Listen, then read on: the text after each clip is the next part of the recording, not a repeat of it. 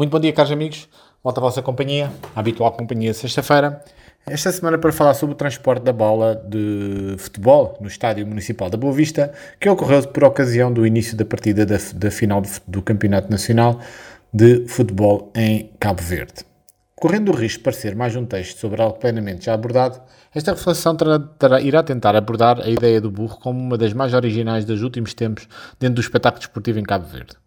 Por tradição, a comissão organizadora da final do Campeonato Nacional de Futebol em Cabo Verde decide o formato da entrega da bola para o pontapé de partida do jogo.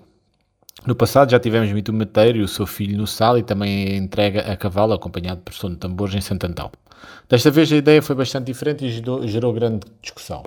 O que torna diferente esta opção é a mistura entre tradição, sendo que o burro é um animal com grande significado para agentes da Boa Vista, e a personalidade carismática deste animal. O que não salta à primeira vista é um caráter simbólico que o animal carrega da resiliência da população da ilha, que está em franco eh, desenvolvimento. Os locais quiseram prestar a devida homenagem ao animal. Igualmente é importante destacar a originalidade da opção. Contudo, o que ainda torna mais especial esta opção é o próprio fenómeno da discussão que se gerou. Reparemos que depois de um tempo da pandemia com um largo hiato nas atividades esportivas, o que era preciso era um catalisador para a criação de um foco de atenção ao que se passa à volta do field of play, campo de jogo.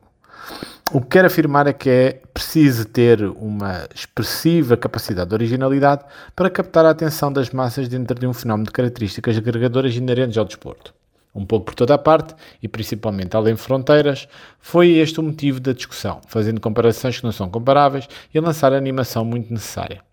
O que o burro veio mostrar é a mais pura ligação entre o desporto, cultura e tradição. Quem diria que um simples burro a entregar uma bola fosse capaz de despertar a consciência para a condição da cabo-verdianidade à volta de um fenómeno desportivo? O desporto, como meio social transversal, tem essa qualidade de evocar a identidade cultural. Num outro aspecto, na perspectiva de gestor, foi uma oportunidade de ouro que foi criada. Em termos de alcance mediático e de foco da marca, num sentido lato, foi algo com enormes resultados através de um investimento bastante reduzido. Henry B. King afirmou: falem bem ou falem mal, mas falem de mim. Em marketing, existem gestores que aplicam este princípio de forma que possa criar e gerar o brand awareness, desde que depois disso não condiciona a percepção de brand equity, é o valor da própria marca. É isto que um excelente gestor da marca que uh, tem que criar uh, uma consciencialização da marca e na, ao mesmo tempo conseguir uh, manter a confiança do consumidor e que o valor da marca se mantenha igual por um conteúdo gerado pelo próprio consumidor. Repare-se que depois da instalada a discussão à volta do sucedido e a reação provocada, vivemos um momento de multiplicação de conteúdos de esclarecimento e normalização do importante valor do acontecimento.